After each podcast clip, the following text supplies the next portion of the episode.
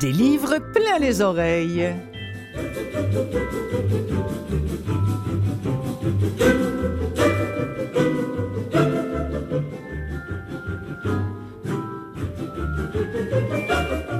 Bonjour à vous qui nous écoutez peut-être via CKVL, via Canalem qui produit cette émission ou encore en podcast, euh, peut-être sur Apple Book par exemple, qui, qui diffuse allègrement les- euh, l'émission des livres plein les oreilles puisqu'ils font aussi dans le livre audio et que cette émission-là ne se consacre qu'au livre audio, je vous le rappelle.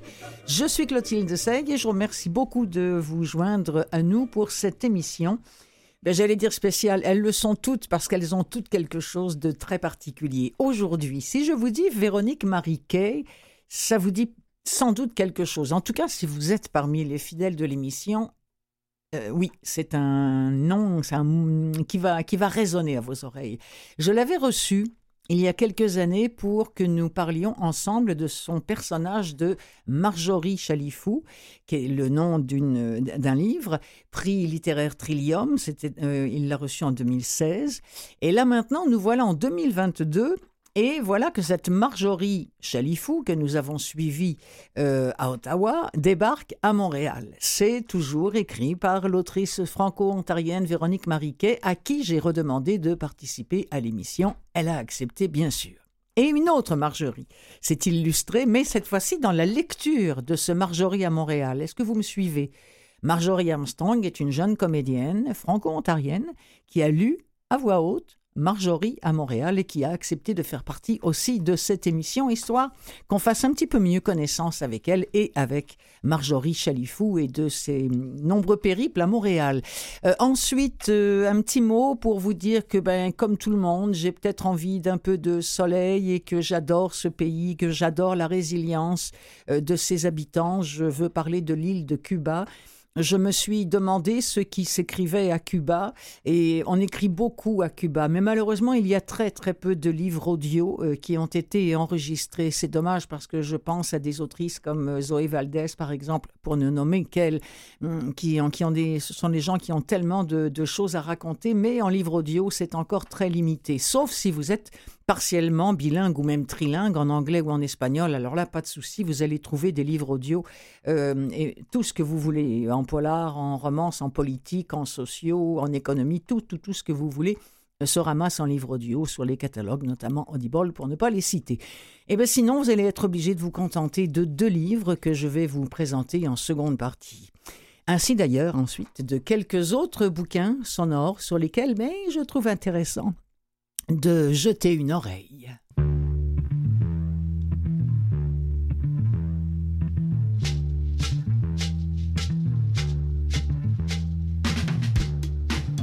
Le jeudi, quand Marjorie avait annoncé à Dad qu'elle avait eu un amoureux, ça ne s'était pas trop mal passé pour elle. Il avait crié, mais pas trop fort ni trop longtemps. Elle avait ajouté que le gars était mort dans un accident de voiture, et là encore, Dad ne l'avait pas trop engueulé. Mais quand il a fallu lui dire qu'elle était enceinte, elle s'était mise à paniquer.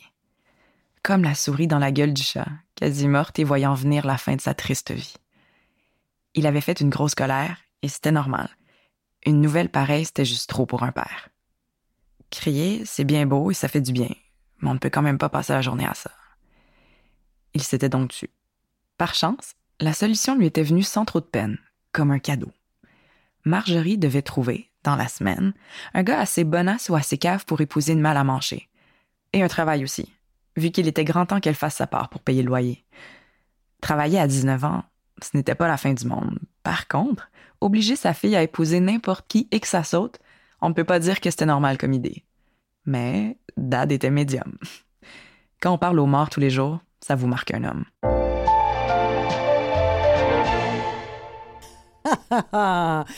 Véronique Mariquet, bonjour. Bonjour. Euh, bonjour à vous aussi, Marjorie Armstrong. Bonjour. Euh, Véronique Mariquet, le livre Marjorie à Montréal dont nous allons parler aujourd'hui s'inscrit dans le cadre d'une trilogie. Hein, c'est celui du, milieu. Je vous avais déjà reçu pour la première partie, alors que Marjorie Chalifou était encore à Ottawa. Euh, qu'en pensez-vous, euh, Véronique Marie, si on faisait un petit retour en arrière, ne serait-ce que pour donner le goût à nos auditeurs qui ne vous connaîtraient pas encore, de se familiariser avec l'univers de Marjorie Chalifou? Euh, Si vous voulez, on va faire comme un, comment on appelle ça, comme un bien cuit. Voilà, je commence et vous, et vous allez poursuivre? Je vais essayer du mieux, mieux, possible. Non, mais donc on, est dans un quartier populaire, hein, c'est bien ça. On est à Ottawa, on est dans les années 50 avec cette jeune couturière hein, qui a 19 ans et qui vit un peu à l'ombre d'un papa qui est pas facile à vivre, un type qui vit beaucoup euh, avec les morts notamment. En tout cas, et je vous laisse aller. Et Marjorie lui apprend qu'elle est enceinte. Elle a 19 ans, son amoureux est mort dans un accident de voiture. Que va-t-elle faire? En fait, c'est le début de Marjorie à, 2, Marjorie à Montréal. Le père décide, c'est facile. On a entendu. Épouser un pauvre imbécile? Et puis il ne saura pas la différence. Et puis comme ça, euh, je me débarrasserai de ma fille, d'une part, et j'aurais pu jamais, j'aurais pu à m'inquiéter de, de, tes problèmes. Et hmm. Marjorie 1, c'est donc toute l'histoire de Marjorie qui essaye de se trouver un amoureux. Marjorie 2, ça se passe pendant et après. C'est compliqué. Même les lignes de temps dans ma tête, les dates, c'est épouvantable.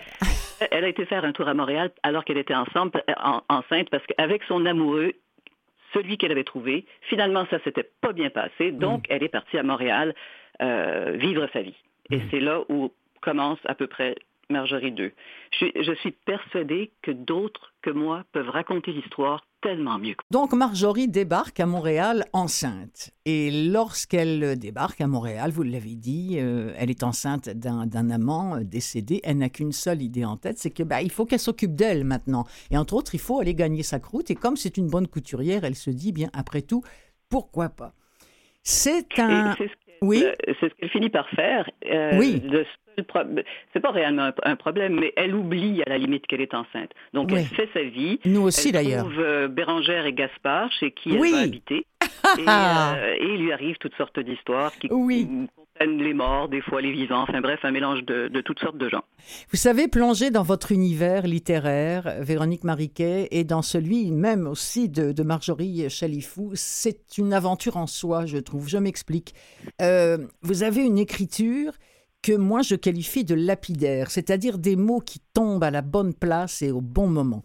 Paf Par exemple, par exemple, voilà pourquoi s'était-il dit avant de se rendormir, il était si impatient de l'épouser.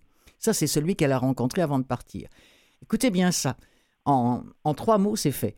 Le vendredi matin, donc voilà pourquoi s'était-il dit. Le mec, il s'endort et il dit Ah, je suis tellement impatient de l'épouser. Le vendredi matin, au réveil, après des années d'absence, Nancy avait sonné à la porte.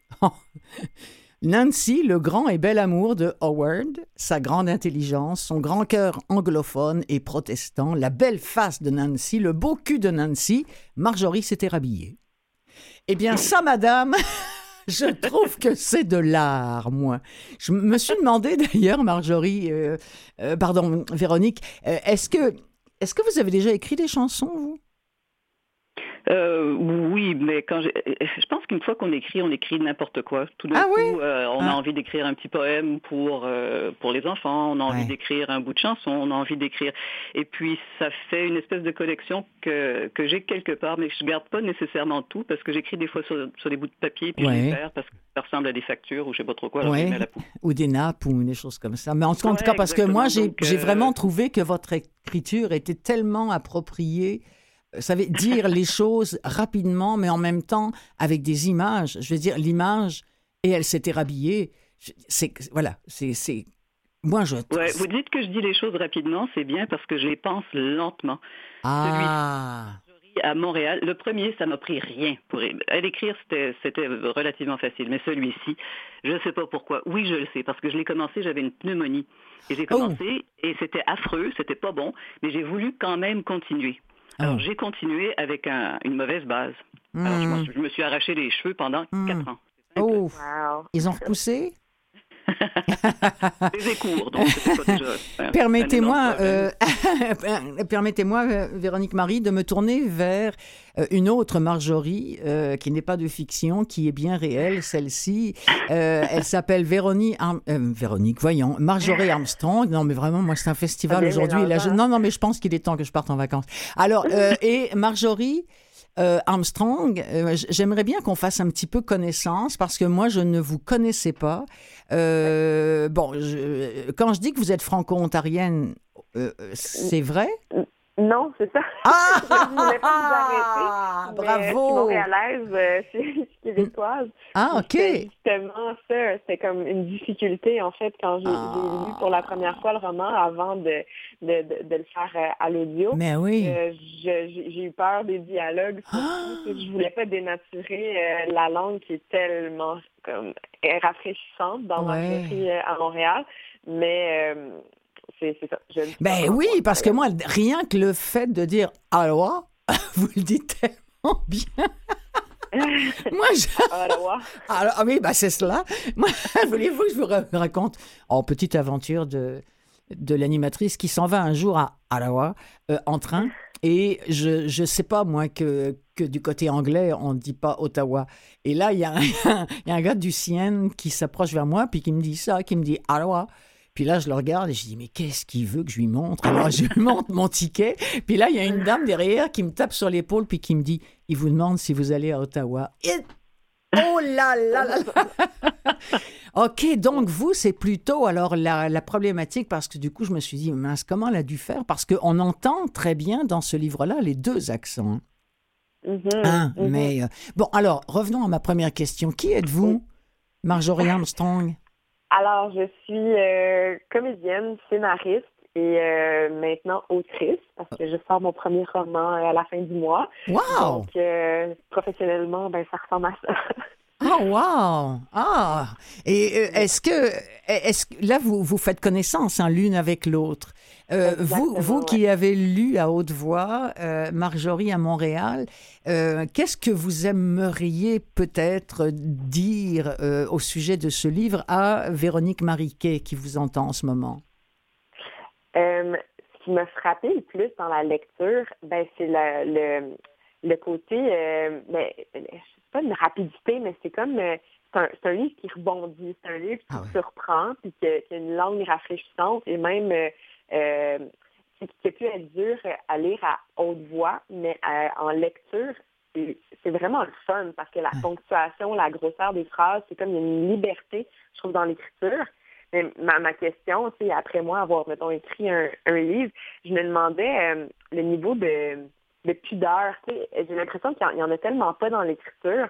C'est des choses que je souhaite, euh, souhaite faire, puis je trouve que c'est pas quelque chose que, qui est nécessairement évident pour moi, mais je me demandais si vous, vous aviez, est-ce que tout, tout ce que vous voulez dire, vous l'écrivez, est-ce qu'il y a une retenue ou pas du tout? je, je me ah. demandais à ce niveau-là. Bonne question. Véronique Mariquet. Ben, en fait, je veux écrire ce qui... C'est un peu comme une sculpture. Hmm. Les, gens qui repassent euh, encore et encore et encore au même endroit pour donner le plus joli petit nez possible, par exemple, à, une sculpture, ben, c'est pareil avec les mots. Donc pour moi, ça n'a pas... Euh, à la limite, ce que je sais pas réellement ce que je veux dire, mais ce à quoi la, phrase doit ressembler pour qu'elle s'insère dans l'ensemble du bouquin. Donc, c'est, je sais pas comment dire ça autrement. Donc, si le mot, c'est un mot vulgaire, ben, ça sera un mot vulgaire si ça sonne bien. il y, a, un genre de rythme, je pense. Enfin, j'aime essayer d'avoir un rythme dans mes phrases. Donc, euh, si c'est le bon mot, ben tant pis, c'est le bon mot. Et c'est bien, euh, et c'est bien, Véronique, que vous fassiez le lien, euh, du moins le rapprochement avec la sculpture, parce que à quelques reprises, je me suis dit, mon Dieu, que c'est bien ciselé. Et c'est bien aussi que vous nous ayez précisé un petit peu plus tôt dans cette entrevue que mm, plus c'est court, plus c'est bref, plus c'est ciselé et plus ça demande du travail finalement. Il est plus difficile de gommer que d'écrire. Paraître, paraître simple ici et là, mais en fait, euh, ben, comme je le disais, celui-là, ça ne l'est pas, pas du tout. Et puis je pense que la langue est légèrement plus recherchée que dans le premier, Marjorie. Mm-hmm. Puis je m'en suis mordu les doigts tout le long d'ailleurs. Arrête tes phrases. Arrête, elle est correcte. Mais euh, alors. Alors Véronique, dans le premier tome, donc on découvre le Ottawa des années 50 et puis Montréal dans les mêmes années. Et là, on a tout de suite l'impression qu'il n'y a pas que l'accent qui est différent. On a on n'a tellement pas l'impression que Marjorie euh, est seulement à deux heures euh, d'Ottawa. On a vraiment l'impression qu'elle arrive sur une autre planète. faut dire que Gaspard et Bérangère, qu'elle va chez qui elle va débarquer tout à fait euh, par hasard. Bon, lui, le Gaspard, c'est un peu un homme de Cro-Magnon quand même. Hein. Le genre de gars. Elle fait la, réflexion, euh, ça valait pas la peine finalement d'avoir euh, passé deux heures en autobus parce que tu te retrouves dans une cuisine, un gars qui parle, tu sautes six pieds dans les airs, c'est la même chose. C'est ça exactement. Puis Gaspard lui rappelle au début Dad, donc son père. Ouais, ouais. Ah, oui. sans rien dire, il lui rappelle beaucoup moins son père. Ah oui, ah oui, absolument. Et alors, lui, vous lui faites dire, mais des énormités, comme par exemple, oui, oh bah finalement, euh, il dit, le Gaspard en question, en parlant de Marjorie Chalifou, oui, bah c'est une touriste anglaise de l'Ontario qui a appris le français. ouais, ouais, Mais c'est un peu la perception des fois euh, des Québécois par rapport aux Franco-Ontariens, je veux dire. mais c'est vrai, c'est la même chose exactement. Vous avez tout à fait raison. On va écouter un autre extrait, si vous le voulez bien, euh, de mhm. ce livre dont nous parlons en ce moment avec l'autrice et la lectrice Marjorie à Montréal.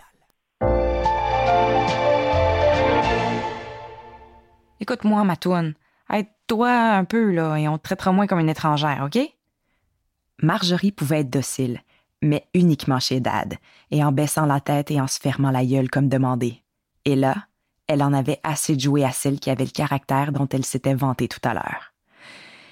Elle aspira le petit peu d'air que Gaspard avait laissé dans la pièce, se lécha les lèvres, et d'une voix comme de la soie, elle déclara que les mères qui travaillaient, ça les aidait à éviter la pauvreté. De cette manière, elle pouvait donner de bons aliments à leurs flots au lieu de les laisser geler sur les parvis des églises en hiver. Gaspard, rouge, essaya de l'interrompre, mais il aurait fallu parler et il ne savait pas quoi dire. Marjorie continua donc son explication. Pendant la guerre, on avait obligé les femmes à remplacer les soldats dans les usines. Et, maintenant, c'était trop tard pour retourner en arrière. Elles avaient pris le goût d'un travail qui était moins plate que torcher les flots. Et elles allaient continuer, parce qu'il y aurait toujours une guerre quelque part, comme maintenant, en Asie. As-tu fini? grogna Gaspard. Elle avait bel et bien fini. Alors il se leva d'un bloc, bomba le torse, et, de la voix officielle d'un lecteur de bulletins de nouvelles historiques, Nous autres, la grande ville, c'est pas l'Asie qui intéresse le peuple, mais la famille. Une femme qui travaille, c'est un bébé qui meurt. Oh, ça fait mal, ça. Mais bon, on est dans les années 50. Hein?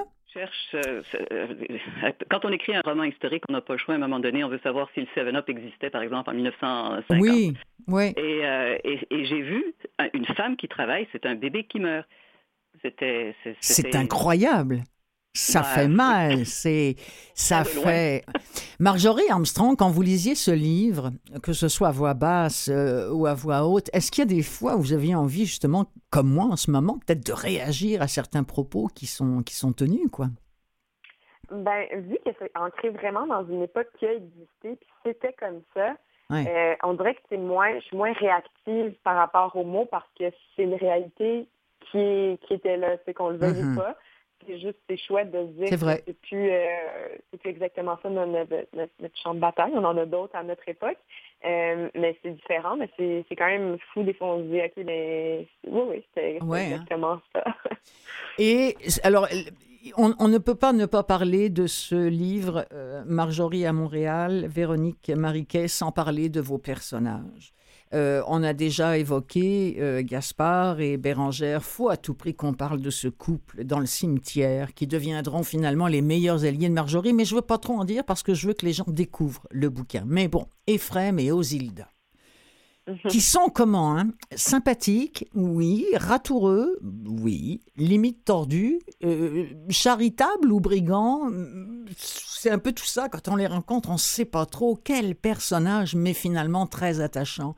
Parce que même au début, Marjorie, quand elle les rencontre euh, dans le cimetière, Côte des Neiges, elle ne sait pas vraiment sur quel pied danser. Hein?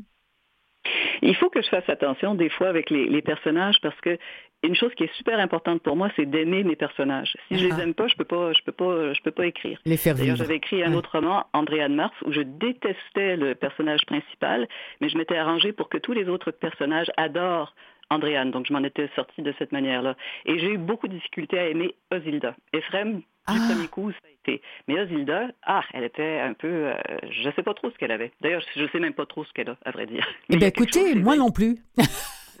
Et euh, vous, Marjorie?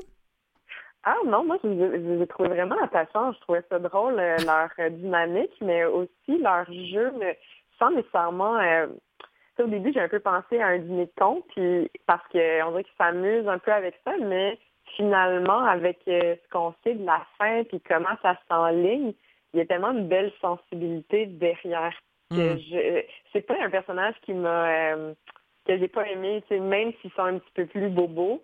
Euh, mm. je les ai aimés comme ça. Ils m'ont fait rire, en fait. J'ai aimé leur humour, en fait. Ah oui, hein? Euh, on, a a du mal, je me souviens plus si leur âge est, parce que on a l'impression qu'ils sont présentés comme vieux, mais ils sont sont pas si vieux que ça. En tout cas, quel âge ils ont? Euh, Excusez-moi, est-ce qu'il y a quelque chose Est-ce qu'il y a quelque chose qui m'a échappé? La soixantaine, la ah, fin de la cinquantaine, parce que pour Marjorie, qui a 19 ans, on est vu à partir de 31 ans. Ça, c'est vrai. Oui, Donc, oui, oui. Euh, oui. Ouais, je ne sais pas. Il y a des personnages où j'aime mieux pas savoir, à vrai dire. Euh, on va écouter un troisième et dernier extrait.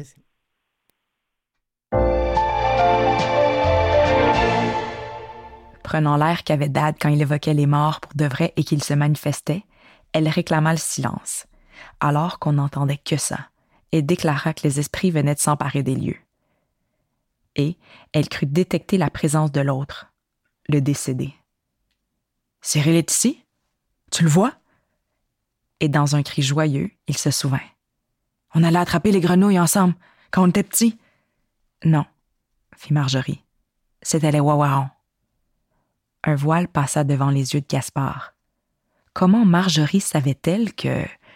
Et que faisait-elle ici à prendre tant de place dans sa nuit? L'air lui manqua.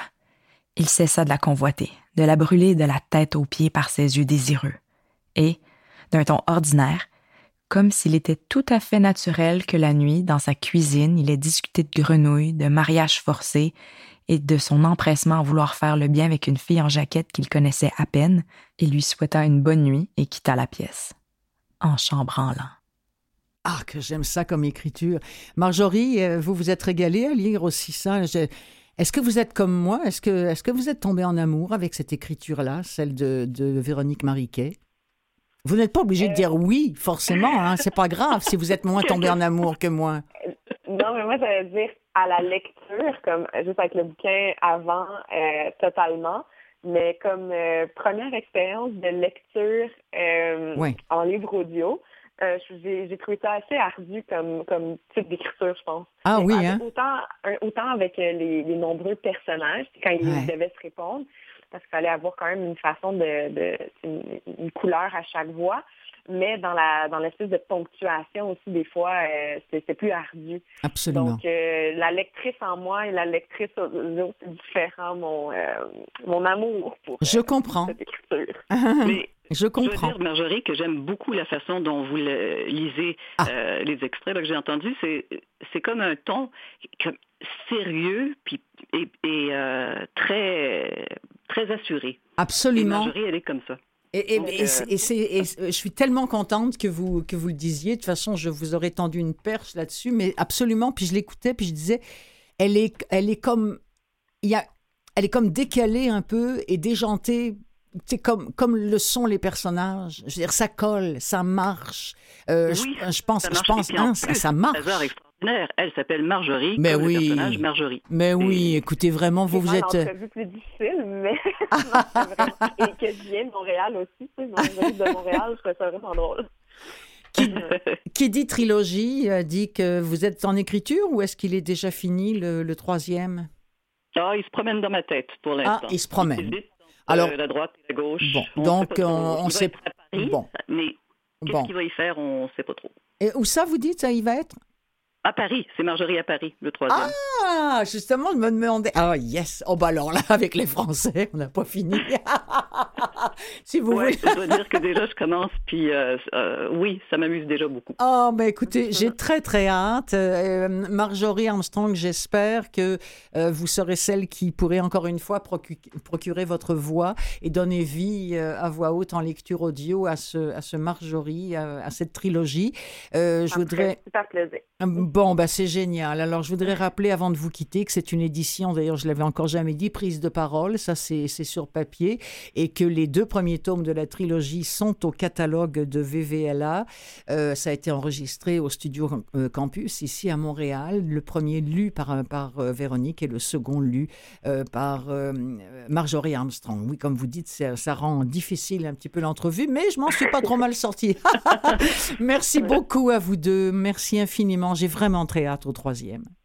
Merci, Clotilde. Bonne fin de journée. Bonne journée. Bye. Au revoir.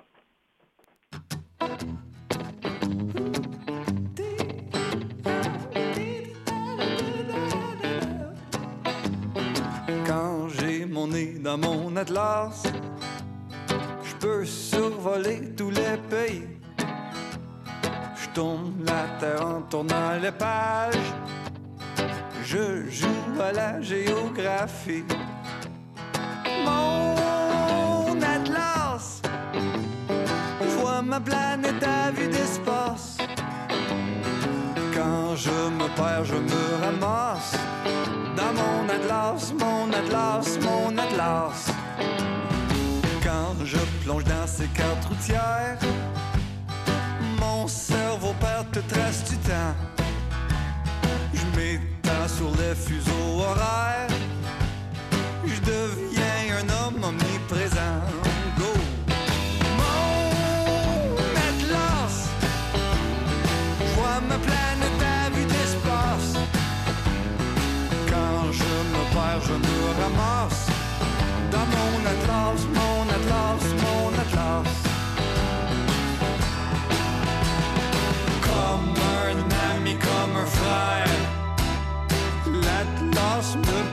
La main. Il me sort de ma misère. Quand je m'écarte du bon chemin, je ne lis pas la poésie, ni les nouvelles, ni les romans.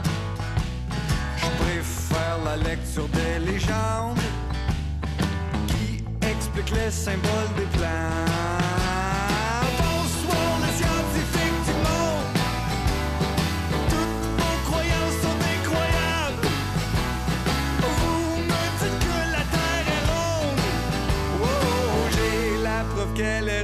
Est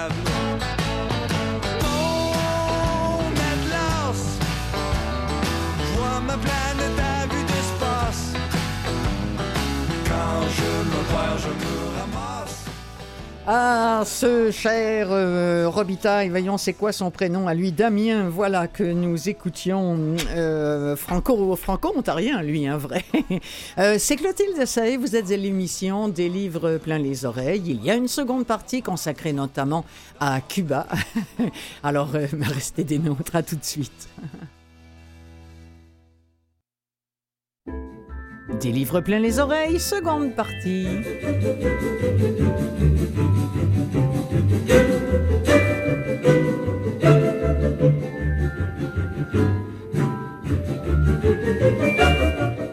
Là là là là, avril, envie de soleil, envie de voir la mer, envie de se découvrir de plus d'un fil, envie de prendre des nouvelles d'amis cubains sans doute encore plus écœurés que nous euh, par cette Covid. Bref, mes amis, je vous amène à Cuba. Et puis après, je vais vous présenter deux ou trois livres audio qui me semblent tout à fait intéressants.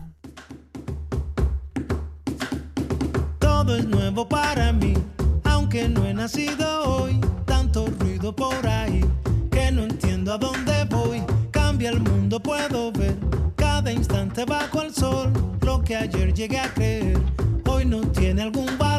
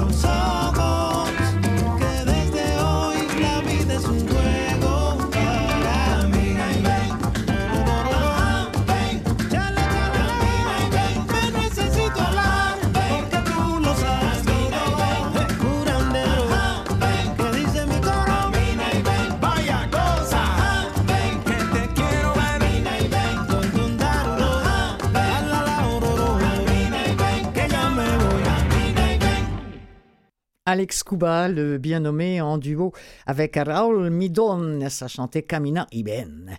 Alors, euh, Cuba, donc, euh, je suis tombée, eh bien, je vous le disais en ouverture, hein, il y a très très peu de livres cubains, malheureusement, qui ont été euh, traduits, enfin, qui, traduits oui, mais qui ont été lus à haute voix, ce qui fait que dans le catalogue de livres audio qu'on vous propose, en ce qui concerne la littérature cubaine, c'est mince, très mince, pour ne pas dire euh, complètement famélique. J'ai quand même trouvé, alors qui oui, je vous rassure, si vous écoutez, si vous parlez bien l'espagnol ou l'anglais, euh, là, vous allez trouver absolument des choses formidables. Mais sinon, eh bien, euh, en français, j'en ai trouvé deux quand même, dont celui-ci qui s'appelle Ce qui se passe à Cuba reste à Cuba. Euh, apparemment, il y en a eu un premier qui s'appelait Ce qui se passe au Mexique reste au Mexique, où là, on suit euh, euh, trois filles, trois, trois copines, trois amies, un trio infernal qui partent en vacances. Alors après le Mexique, elles décident qu'elles s'en vont à Cuba passer le Nouvel An. Alors, est-ce que le voyage sera un peu plus long que prévu? Oui. Est-ce qu'il sera euh, très très loin de ce que les filles s'étaient imaginées? Elles s'appellent Caroline, Vicky et Katia. Oui aussi. Euh, que ce soit euh, à la Havane où elles vont en excursion ou à bord d'un catamaran, c'est sûr qu'on on nage littéralement dans une ambiance euh, cubaine euh, bien, bien typique. Et ça, ça va être très, très agréable de suivre euh, ces, ces folles péripéties-là. Un folle, folle péripéties qui se succèdent et au cours desquelles les vérités se, se révéleront, nous dit-on, au compte-gouttes et illustreront bien que la naïveté peut être lourde de conséquences. Il me semble que ça, c'est le bouquin à amener dans ses valises quand tu vas à Cuba. Ce qui reste à Cuba, ce qui se passe à Cuba reste à Cuba. Alors, je vous en propose un extrait que personnellement j'ai bien ri euh, en l'entendant, extrait de ce qui se passe à Cuba reste à Cuba, signé Amélie Dubois, c'est lu par Marie-Hélène Fortin, c'est une exclusivité Audible.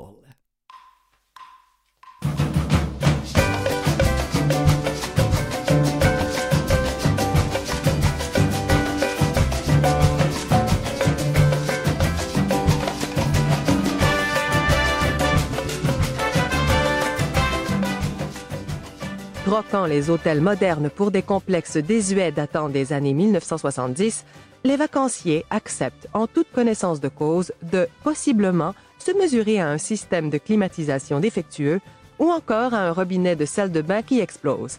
Certains habitués disent même voyager avec quelques outils dans leur bagage, juste en cas que.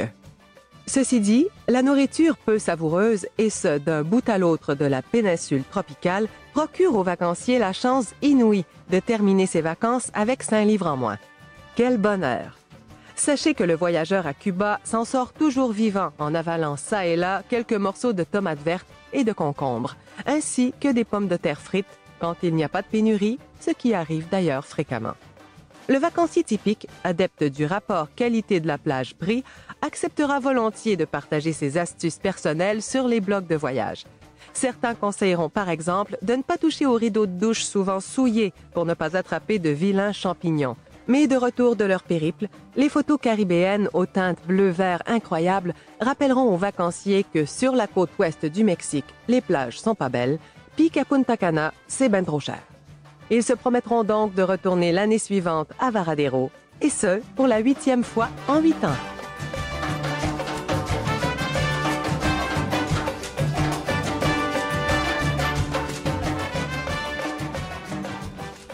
Eh bien oui, N'est-ce pas délicieux? C'est tellement ça. Ah, mais on les aime, que voulez-vous? Euh, J'en ai un autre à vous proposer. Alors là, on n'est pas euh, du tout dans, dans, le même genre, on n'est pas dans la, dans la comédie et dans le livre d'été, mais on est dans un livre important signé Yasmina Kadra qui a écrit, euh, écrit pardon, Dieu n'habite pas la Havane. Euh, ambiance, oui, euh, différente, mais encore là, on est à la Havane et on, respire l'air de la, de la Havane. On est au milieu de ces, de ces vieilles maisons bleu turquoise, façades décrépies. vous savez, les chiens qui, se, qui dorment au soleil. par ici, un pan, par là, une poule. On, on est au milieu de cela et on est surtout dans un univers qui va s'effondrer autour de celui qu'on appelle Don Fuego. Euh, son univers va s'effondrer parce que les deux piliers euh, indispensables euh, à sa vie vont s'effondrer, autrement dit sa famille et sa musique. il y a dans une critique, je ne sais pas par qui elle a été signée, mais quelqu'un qui dit que Yasmina Kadra allie la maîtrise et le souffle d'un Steinbeck contemporain. Quel, euh, quel, compliment quand même. Hein. Euh, c'est une, euh, c'est une réflexion nostalgique sur la jeunesse perdue, avec comme toile de fond la Havane, une jeunesse perdue sans cesse contrebalancée par la jubilation de chanter, de danser et de s'offrir sans compter à son public. Et c'est ce que fait Juan del Monte Rovana, Ronava, pardon, qui ne vit que pour chanter. Au Buena Vista Café, en plein cœur de Cuba, sa voix est solaire, et c'est d'ailleurs pour ça qu'on le surnomme Don Fuego. C'est une gloire de la rumba, et à presque 60 ans, son étoile se ternit. Le régime castriste, lui aussi, euh, vieillit. Alors il s'ouvre au monde, à l'argent, à la modernité, et euh, le Buena Vista change de propriétaire, et Don Fuego en est réduit à courir le cachet à 60 balais. Et puis il va y avoir une rencontre avec Mayansi, qui est une rousse incendiaire et mystérieuse. Elle est elle a 40 ans de, moins que lui et eh bien, elle va, faire euh, rejaillir le feu de la passion dans, dans les veines euh, de ce sexagénaire, au point même peut-être de le consumer. C'est la question qu'on se pose dans Dieu n'habite pas la Havane, signé Yasmina Kadra. C'est lu par Bernard Gabet. Ça a été produit en audio par Audiolib. Je n'aime pas qu'on tourne autour du pot, Pedro. Va droit au but. C'est à cause de l'incident avec Marcus, c'est ça? Que s'est-il passé avec ce crétin? Je ne suis pas au courant. Dans ce cas, pourquoi me retiens-tu ici après le spectacle? J'ai besoin de me reposer. Tu as vu comment j'ai enflammé l'assemblée? Oui, j'ai regardé par la fenêtre. Alors c'est quoi le problème? Pedro tire avec hargne sur son reste de cigare avant de l'écraser dans le cendrier. Notre bonne vieille boîte passe la main, mon ami. Ce soir à minuit, elle change de statut. Il consulte sa montre. Et il est 1h31. Je te demande pardon? Le Buena Vista tourne la page, Juan. Une dame de Miami vient de l'acheter dans le cadre de la privatisation décidée par le parti. J'ai l'impression de recevoir un seau d'eau glacée sur le dos. Ma gorge se contracte le Buena Vista est un bien de l'État, un patrimoine national. Nous appartenons tous à l'État, Juan. Nos maisons, nos carrières, nos soucis, nos sous, nos chiens, nos femmes et nos putains, jusqu'aux cordes avec lesquelles on nous pendra un jour. Et quand l'État décide de se passer de nous, il est dans son droit.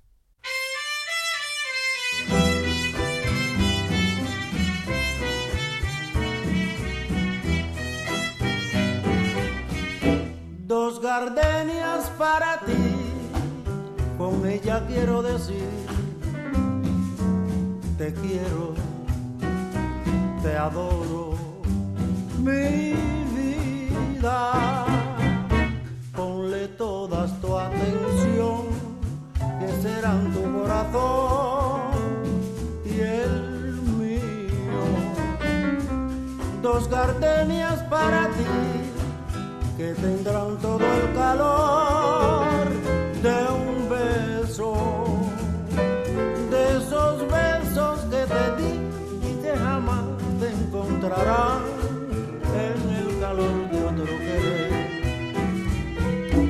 A tu lado vivirán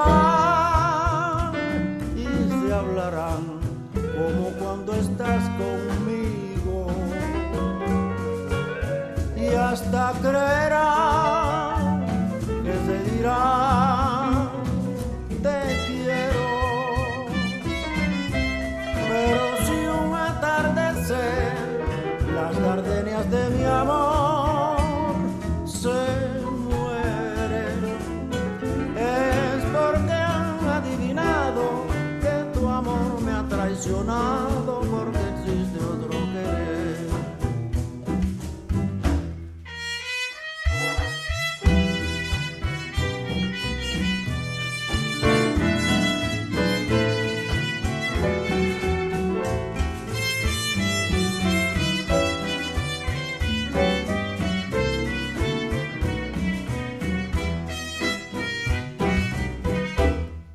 tu lado vivirán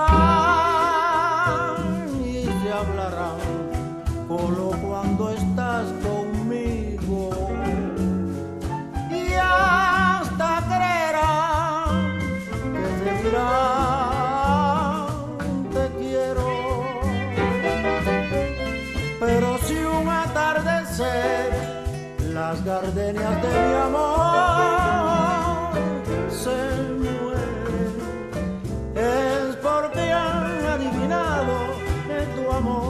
traicionado porque existe otro querer. Es porque han adivinado que tu amor me ha traicionado porque existe otro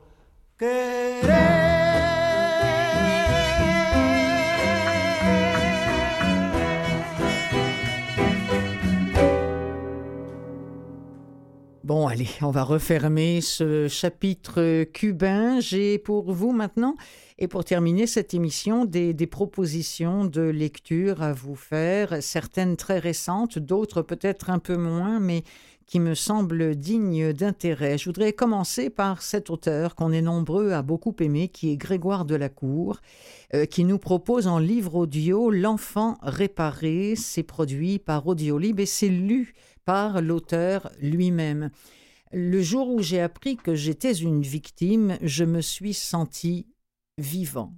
Ce, ces mots-là, euh, ce sont les mots de Grégoire Delacour, à qui on a souvent dit, euh, en parlant de ses romans, que ces mots faisaient du bien.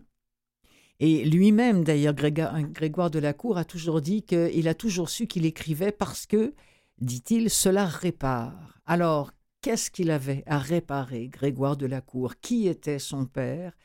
Un homme de plus en plus absent qui était sa mère, qui l'éloignait euh, chaque jour davantage? Ce sont toutes les questions euh, auxquelles euh, il va répondre dans ce livre. Allô, dans ce livre L'enfant réparé. L'enfant réparé, oui, c'est un éclairage unique sur le parcours d'un grand écrivain. Il dit l'écriture comme seul l'échappatoire, mais qui permet d'abord de fuir avant de dessiner pas à pas un chemin vers la faille originelle. C'est au plus juste des mots que euh, Grégoire de la Cour nous offre ici ce, récit littéraire qui, dit-on sur, chez, chez Audiolib, est d'une lucidité absolument exceptionnelle. Ce sont les mots de Grégoire de la Cour et c'est la voix de Grégoire de la Cour. La maison comptait à l'étage une petite salle de bain et quatre chambres. Il y avait là celle de nos parents, il y aura celle de mon frère, celle de ma sœur et la mienne. Un temps seulement. Car bientôt je demanderai à partir. J'avais juste dix ans. Cinquante ans plus tard, au terme d'un effort de mémoire et assisté de quelques photographies, je peux presque ressentir à nouveau sous la pulpe de mes doigts le gaufrage du papier peint du couloir, la trame serrée du tissu mural dans la chambre de mon frère. Je retrouve les marches qui grinçaient dans l'escalier, celles qui couinaient et celles qui menaçaient. Je renoue avec le grain du sky usé du canapé sur lequel ma mère voguait dans le salon. La tiédeur de la porcelaine de l'unique lavabo de la salle de bain. De la cave, je goûte une nouvelle fois les effluves de moisie, de briques humides. J'éprouve encore le sol terreux, inégal, la densité des blocs de lignite, plus tard, les lointaines senteurs de la cuve de fioul derrière laquelle je m'étais fait une cachette. Je retrouve la voix de ma mère, sa gorge noyée. Remonte, s'il te plaît. Remonte. Elle tendait sa main pour m'aider à m'extirper. Je cherchais à mordre ses doigts, je voulais qu'elle s'emporte contre moi et que je pleure et qu'elle me console, mais cela n'arrivait pas.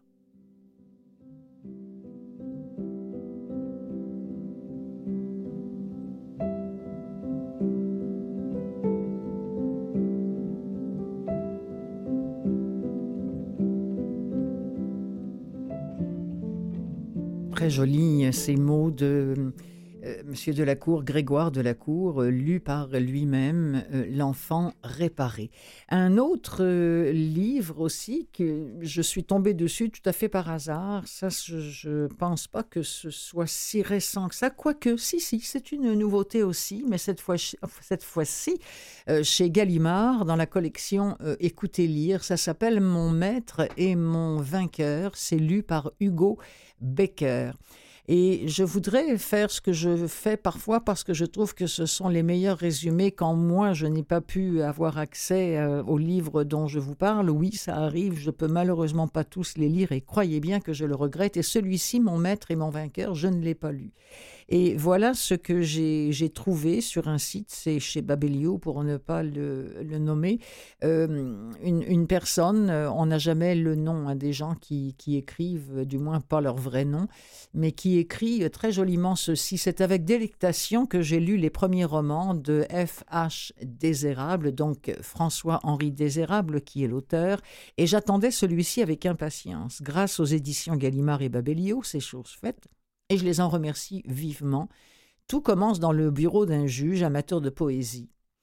Le titre est, emprunté d'ailleurs à Verlaine en souvenir du pauvre Lélian. Dans ce bureau, le narrateur, en tant que témoin et ami, raconte l'histoire d'un amour fou, celui de son ami Vasco, qui est conservateur à la BNF, pour une belle Tina, une déjà euh, mère de jumeaux, et il doit se marier d'ailleurs prochainement. Euh, avec, euh, elle, doit se, marier avec le papa de ces deux jumeaux-là.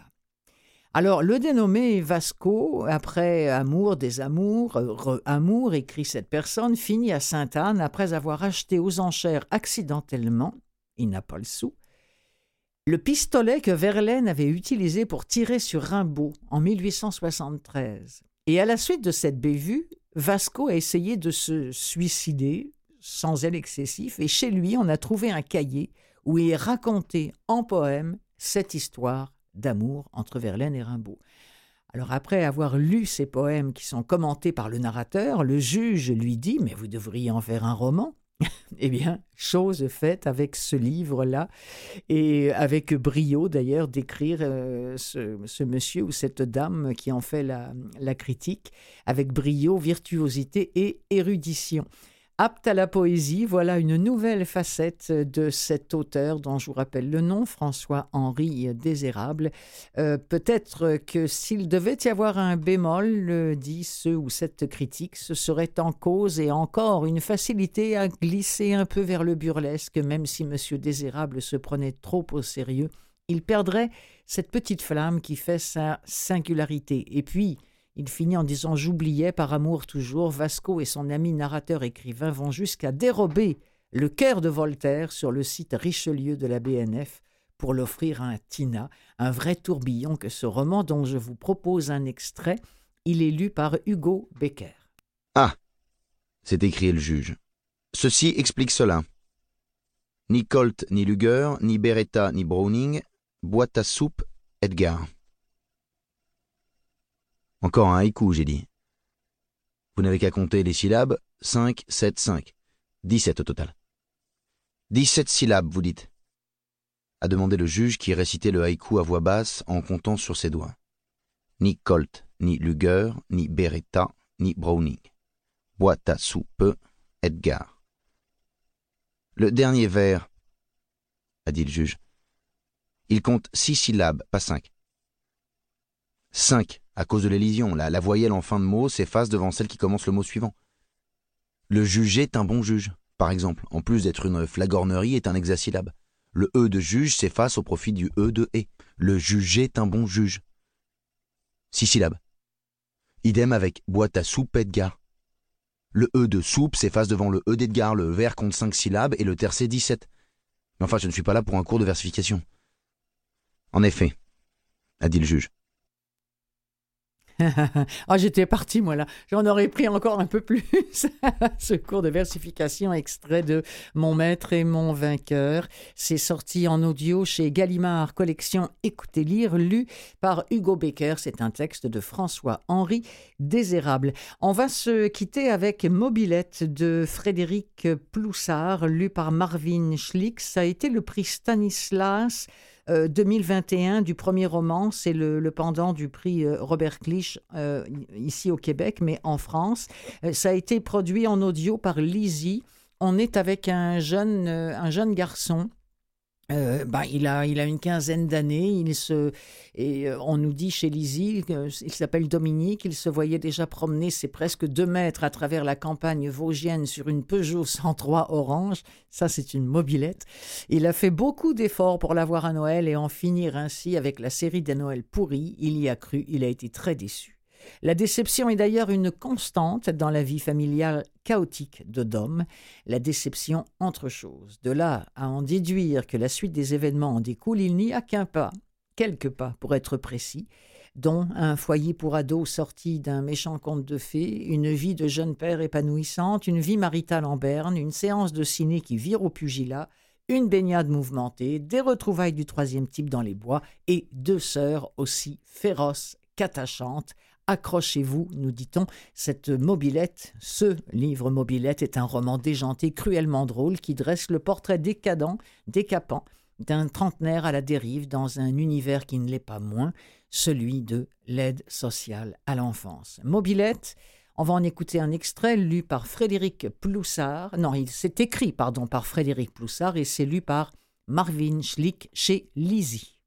Les arbres aux angles improbables leurs racines souffreteuses, les troncs ravinés par l'acide ne m'avaient pas manqué. Les fougères, les ronces, les noisetiers aux couleurs de l'automne éternel, pas davantage. Des corneilles se battent au-dessus de moi. Mes pieds subissent la succion à chaque pas. C'est vert et brun et noir.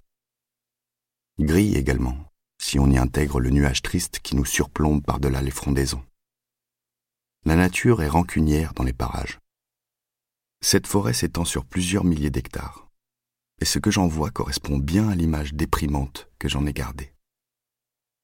En contrebas du plateau que nous traversons, à une vingtaine de kilomètres vers l'ouest, se trouve une bourgade du nom de Clinquet, ancienne place forte construite à la sortie d'une vallée encaissée et autoproclamée capitale du Texas lorrain, à l'époque du Texas lorrain. Pendant des décennies, le village avait connu la prospérité grâce à la sidérurgie qui s'était développée alentour. avant que cette dernière ne décline et ne renvoie toute son humanité à la maison ou au bistrot. Voilà, extrait de Mobilette. Euh, je vous redonne le nom de l'auteur. C'est Frédéric Ploussard, lu par Marvin Schlick. Et je vous rappelle que ce livre a obtenu le prix Stanislas 2021 du premier roman en France. On peut, il est sur le catalogue de chez Lizzie. J'imagine qu'il est également sur Audible euh, et d'autres boucles d'oreilles. Euh, Lizzie, parce que j'aime bien citer euh, ceux qui produisent ce, livre audio. Lizzie, pour ceux qui se demandent, ça s'écrit L-I-2-Z-I-E. Ah!